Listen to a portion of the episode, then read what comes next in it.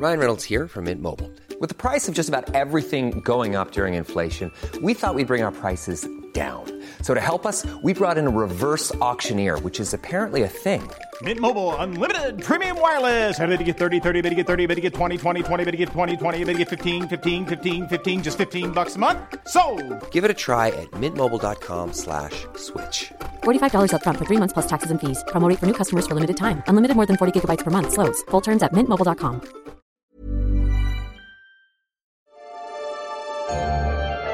Bienvenidos sean todos y todas a una entrega más de la guía del fin de semana. Mi nombre es Ariana Bustos Nava, también conocida como la señorita etcétera.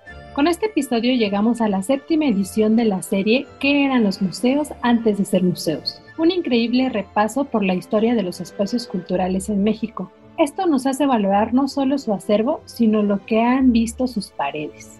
Esta ocasión hablaremos de un museo que se ubica a un costado de la Alameda Central en la Ciudad de México, edificación que tiene más de 400 años y ha tenido múltiples usos. ¿Se imaginan todo lo que ha atestiguado en este tiempo? Hablamos del bellísimo Museo Franz Mayer, con su fuente en el corazón, su cocina colonial y biblioteca con ejemplares importantes como los de Don Quijote de la Mancha, entre otras cosas, que nos contará a lo largo del episodio Abraham Villavicencio, curador del museo. Situémonos entonces frente al recinto. Este recorrido comienza en 3, 2, 1. La guía del fin de semana, con la señorita etcétera.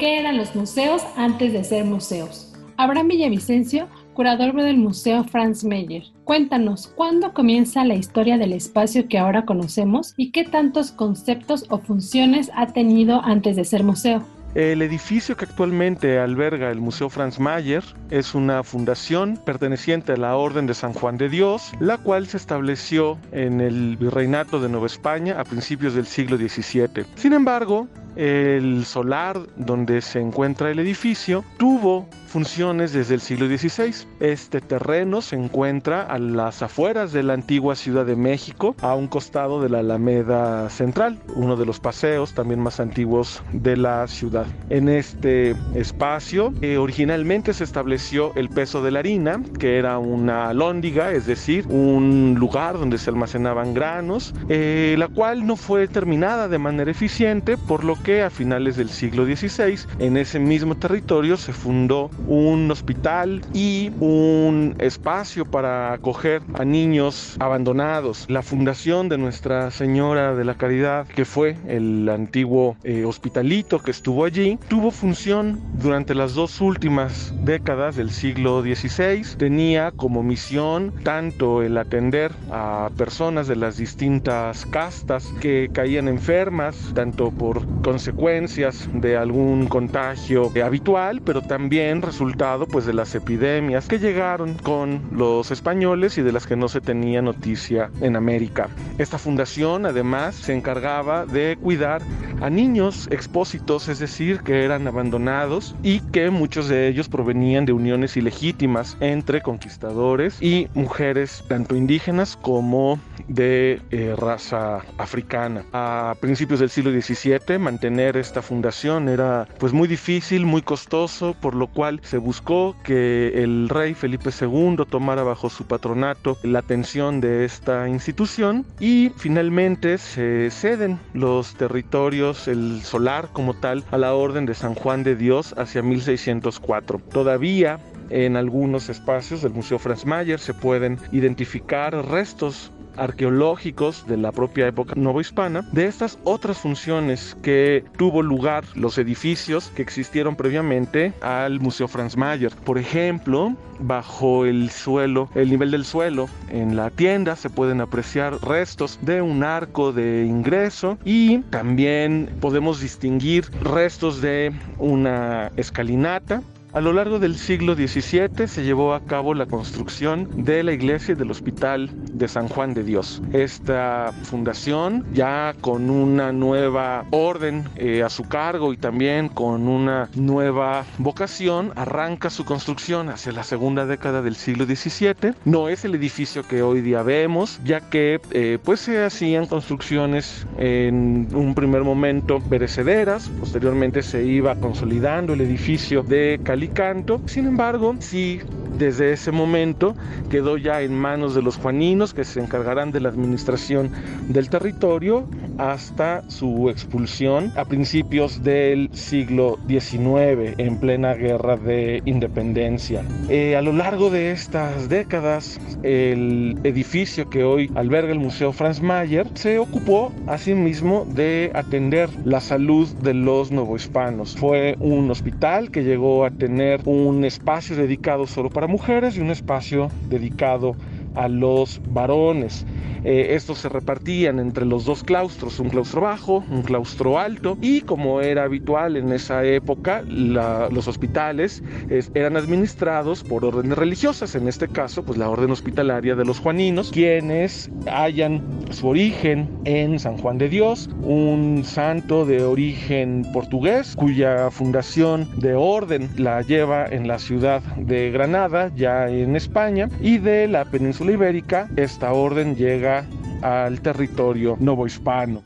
La vocación hospitalaria del edificio se mantuvo a lo largo de todo el periodo novohispano, trascendió a la época independentista. No obstante, los juaninos fueron expulsados de todo el imperio español y esa expulsión coincide con el tiempo en que se lleva a cabo la guerra de independencia en México, pues el, edificio fue abandonado, fue en un momento usado también como caballerizas y fue que ya entrado el siglo XIX, recuperó su vocación como hospital. A lo largo del primer imperio y también de la instauración de la República Mexicana, que este recinto vuelve a tener funciones hospitalarias y prácticamente mantendrá esta vocación por la salud hasta principios del siglo XX. Durante el siglo XIX va a cambiar, eso sí, de órdenes que lo atiendan, destaca de manera muy importante durante el gobierno de Maximiliano de Habsburgo, que se establece allí una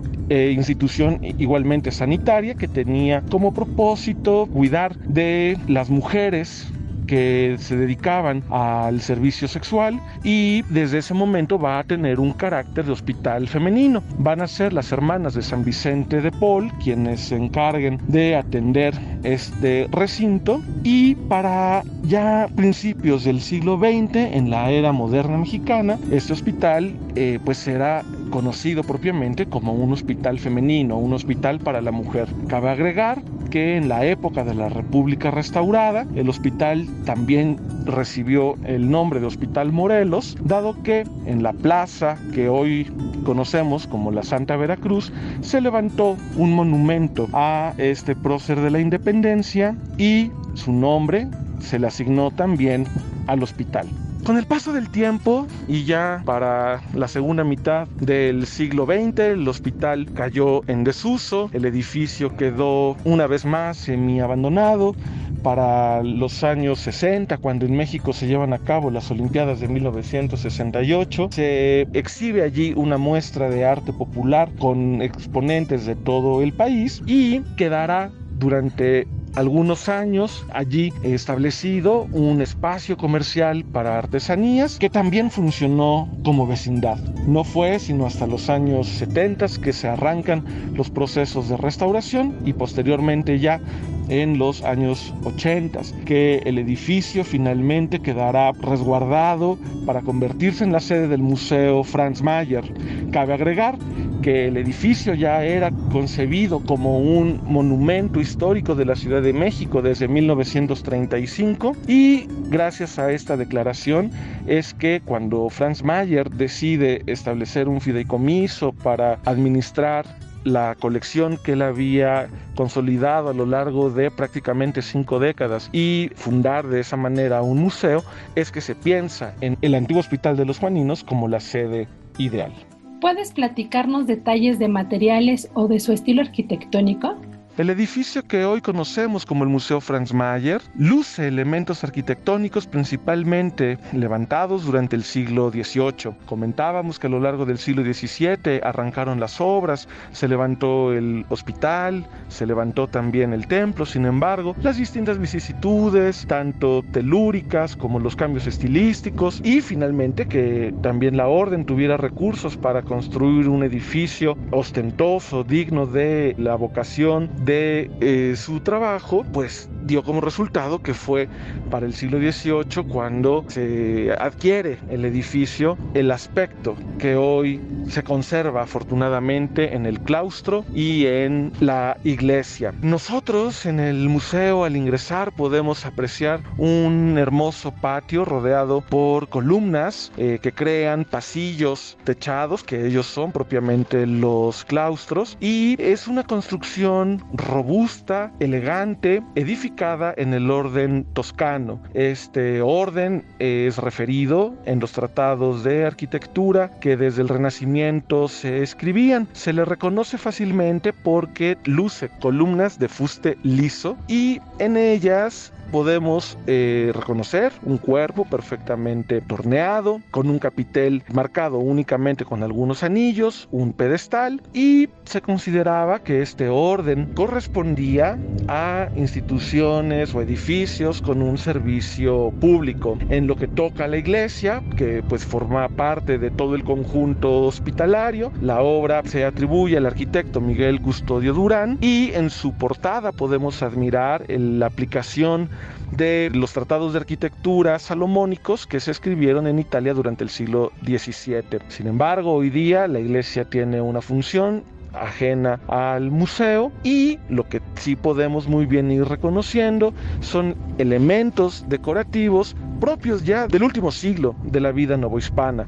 Destaca especialmente la fuente, cuya taza en forma de estrella y el perfil curvilíneo, torneado de las piedras que la conforman, sumado al fondo eh, recubierto con azulejos de mayólica poblana, comúnmente, popularmente conocida como talavera, le especialmente un carácter de belleza y cabe agregar que las fuentes no solo cumplían una función decorativa en la época novohispana, sino eran un privilegio que solo algunas instituciones podían tener, ya que significaba desviar el cauce de las aguas de alguno de los acueductos para que hubiera abasto directo, es decir, agua fresca, en estas instituciones todos los días. ¿Qué lugares originales todavía se conservan y cómo conviven con la situación actual del museo?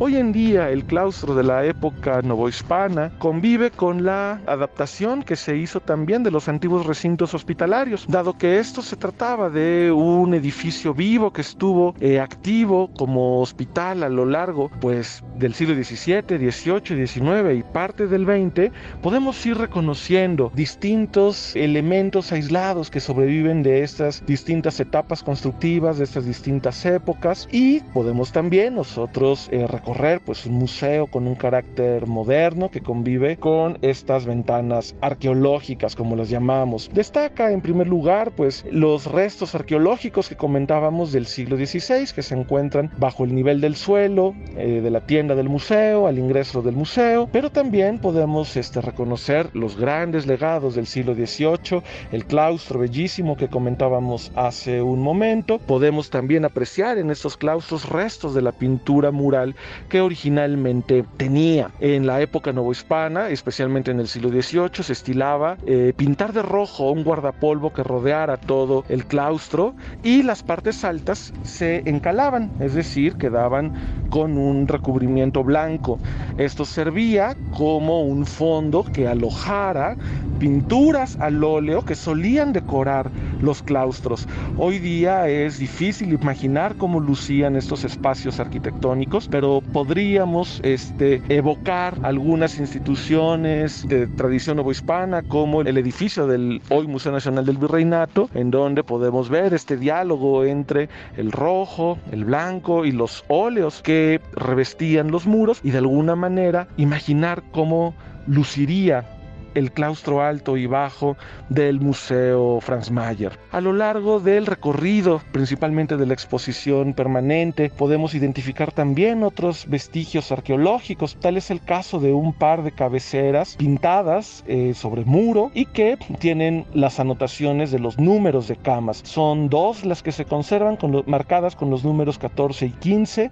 Estas cabeceras están compuestas a partir de róleos y molduras que descienden de una corona imperial y al centro es en donde podemos distinguir la tarja o el marco en donde queda asentado el número de la cama. También vale la pena destacar la portada eh, de carácter académico ya del siglo XIX que da acceso a la sala de platería.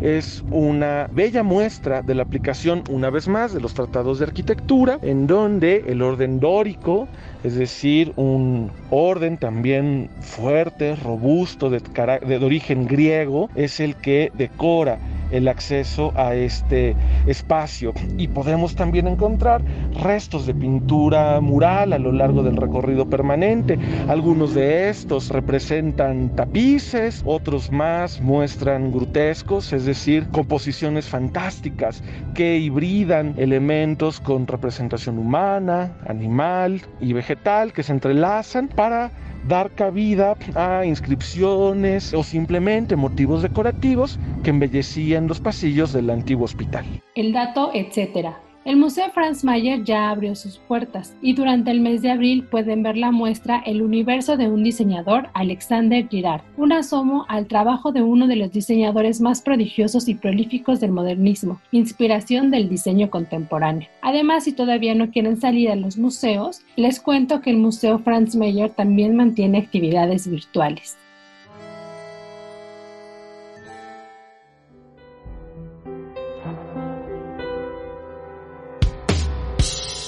Eran los museos antes de ser museos? Continuamos la charla por la séptima edición de ¿Qué eran los museos antes de ser museos? Esta ocasión con Abraham Villavicencio, curador del Museo Franz Mayer.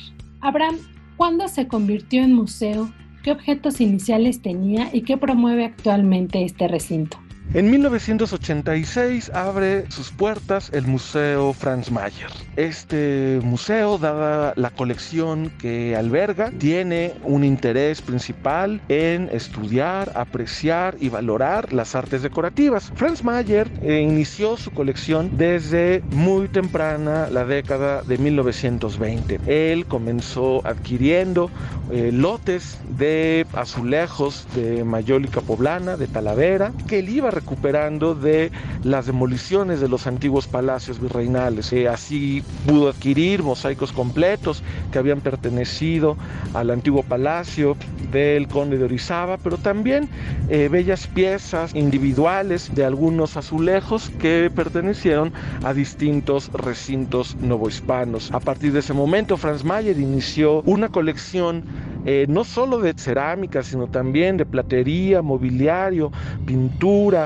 textiles, vidrio, proveniente al menos de tres continentes, América, Europa y Asia. Estas distintas colecciones que le llevaron a Franz Mayer prácticamente 50 años su conformación tal como llegó al momento en que se funda el museo son el alma de la eh, institución que hoy lleva su nombre y son también la razón de ser de las exposiciones, tanto permanentes como temporales, que se montan, ya que este museo, en función de esta pasión de Franz Mayer por el mobiliario, la cerámica, el vidrio y demás técnicas, el museo ha recuperado una eh, tradición para la valoración de las artes decorativas o podríamos también llamarlo de la cultura material, que si bien entre los intereses de Franz Mayer destaca muy especialmente el arte novohispano, podemos encontrar obras de todas estas disciplinas artísticas producidas en la época novohispana y que Franz Mayer iba comprando en ocasiones en subastas, en otros momentos en los remates de las antiguas casas virreinales, pues son una de las colecciones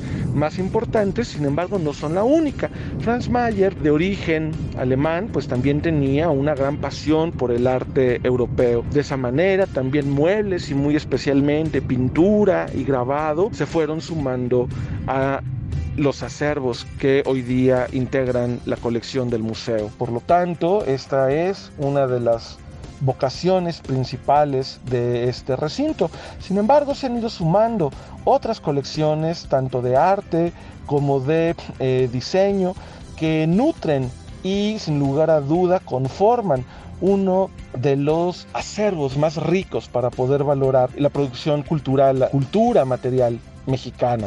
Podemos destacar entre las colecciones que se han ido sumando para este museo la colección de Ruth de Lechuga, que fue una mujer, ella en su caso de origen austriaco, impulsora en la valoración y producción del arte popular mexicano.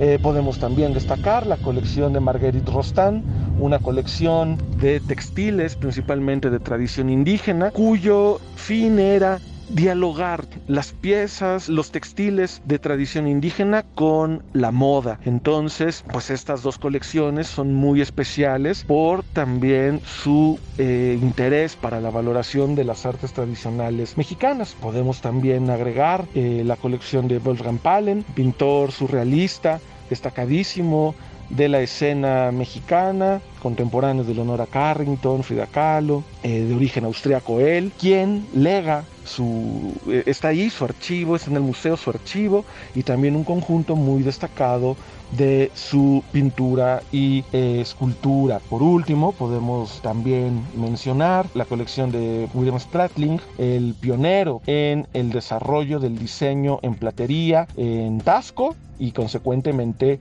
en México. De esta manera, las colecciones del Museo Franz Mayer nos permiten tener un panorama muy amplio de los distintos intereses artísticos, creativos y de diseño en México. El dato, etcétera. El Museo Franz Mayer se ubica en Hidalgo 45, Colonia Centro Histórico, en la Ciudad de México. Abre de martes a domingo a partir de las 11 de la mañana. Pueden consultar sus actividades en redes sociales. Lo encuentran como Museo Franz Mayer.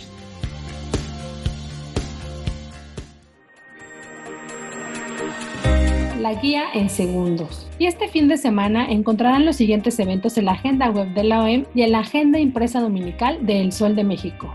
Jazz legendario. Considerado como uno de los precursores de jazz en México, Tino Contreras ofrecerá un concierto online a propósito de su cumpleaños 97. Este sucederá en el patio Museo Frida Kahlo. La acción está comandada por The Anglo Mexican Foundation a través del Anglo Arts, la productora del festival en Londres, como no, y la Casa Azul. Además, lo recaudado apoyará al mítico Museo Coyoacanense, leyendas por donde se le vea, ya sea en la música y en la cultura. Esto se realizará el 10 y 11 de abril y pueden adquirir boletos en www.museofridacalo.org.mx. El zombie no es como lo pintan. El 9 de abril se hará la presentación del proyecto Asamblea Zombie, misma que irá acompañada de un taller virtual de automaquillaje y una lectura performática. Esto es la antesala de una exposición online curada por el argentino Pio Longo, que busca indagar en la figura del zombie a modo de crítica cultural y dispositivo de imaginación política. Por cierto, este proyecto es el ganador de la cuarta edición de Culturas Disidentes, programa desarrollado por el Centro Cultural de España y Border. La muestra la pueden ver a partir del 24 de abril en la plataforma hopia.world.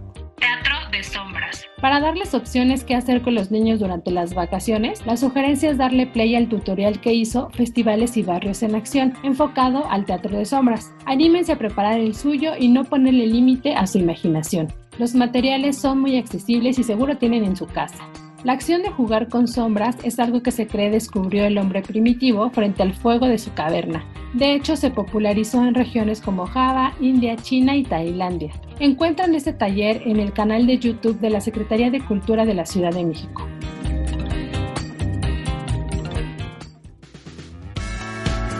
Amigos, así llegamos al final de la guía del fin de semana. Recuerden que pueden escribirme en mis redes sociales el día que ustedes quieran. Me encuentran como la señorita etcétera en Twitter, Facebook e Instagram.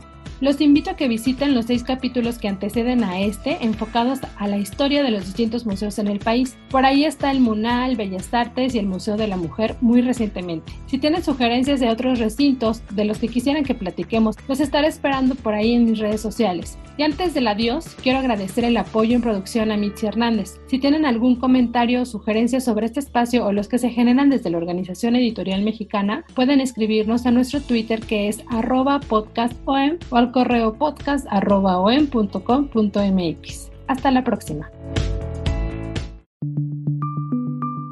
Esta es una producción de la Organización Editorial Mexicana.